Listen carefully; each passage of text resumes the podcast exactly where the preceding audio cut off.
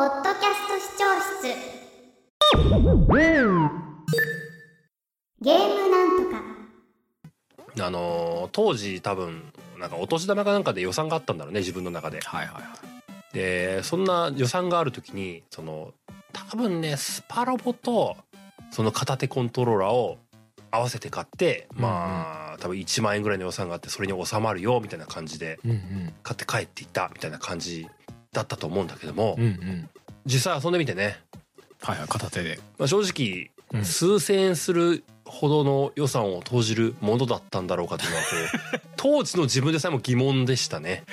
単純に身体性がいりすぎるみたいな慣れが必要すぎるみたいな感じ、うんいやねそんなね別にねあのースパロボとか遊ぶ分にスパロボ別にこう、L1R1 とかこうしこたま使うっていうわけじゃないから、うん。別に慣れってできんだけども、うん、やっぱ普通に両手で持った方が早いのよ。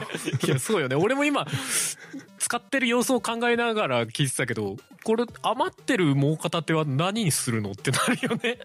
そうそう。その一時的に片手でやりたい気持ちはすげえわかるんだけど確かにずっと片手でやっててもう片方の手いや空いてるけどってなりそうだね確かに。そうなのよ。こういざやってみると言うほどかってなる いやそのそうだよね。そのみそう。かもう空いてる片手で何かねするんであればあれだけどなんか片手でメモしながらやるとかさ。わかんないけどそんな状況はね当当時スパロボをやってる僕としてはねこ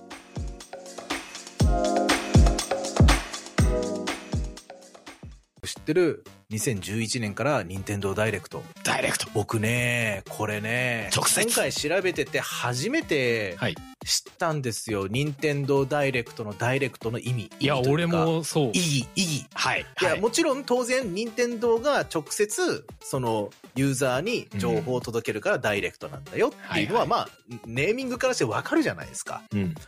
だけどなぜ任天堂ダイレクトが生まれたのかっていうところで言うと、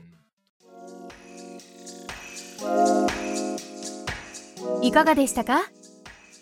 もっと聞いてみたいと思った方は概要欄に記載の番組 URL からお聞きください。